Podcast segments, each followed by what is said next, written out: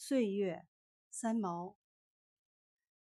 我们三十岁的时候，悲伤二十岁已经不再回来；我们五十岁的年纪，怀念三十岁的生日有多么美好。当我们九十岁的时候，想到这一生的岁月如此安然度过，可能快乐的如同一个没被抓到的贼一般，嘿嘿偷笑。相信生活和时间，时间冲淡一切苦痛。生活不一定创造更新的喜悦。小孩子只想长大，青年人恨不得赶快长胡子，中年人染头发，老年人最不肯记得年纪。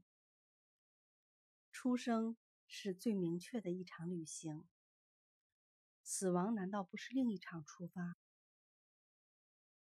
成长是一种蜕变，失去了旧的，必然因为又来了新的，这就是公平。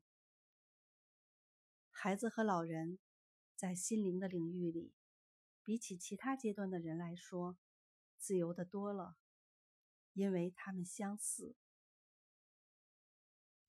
岁月极美。在于它必然的流逝。春花、秋月、夏日、冬雪。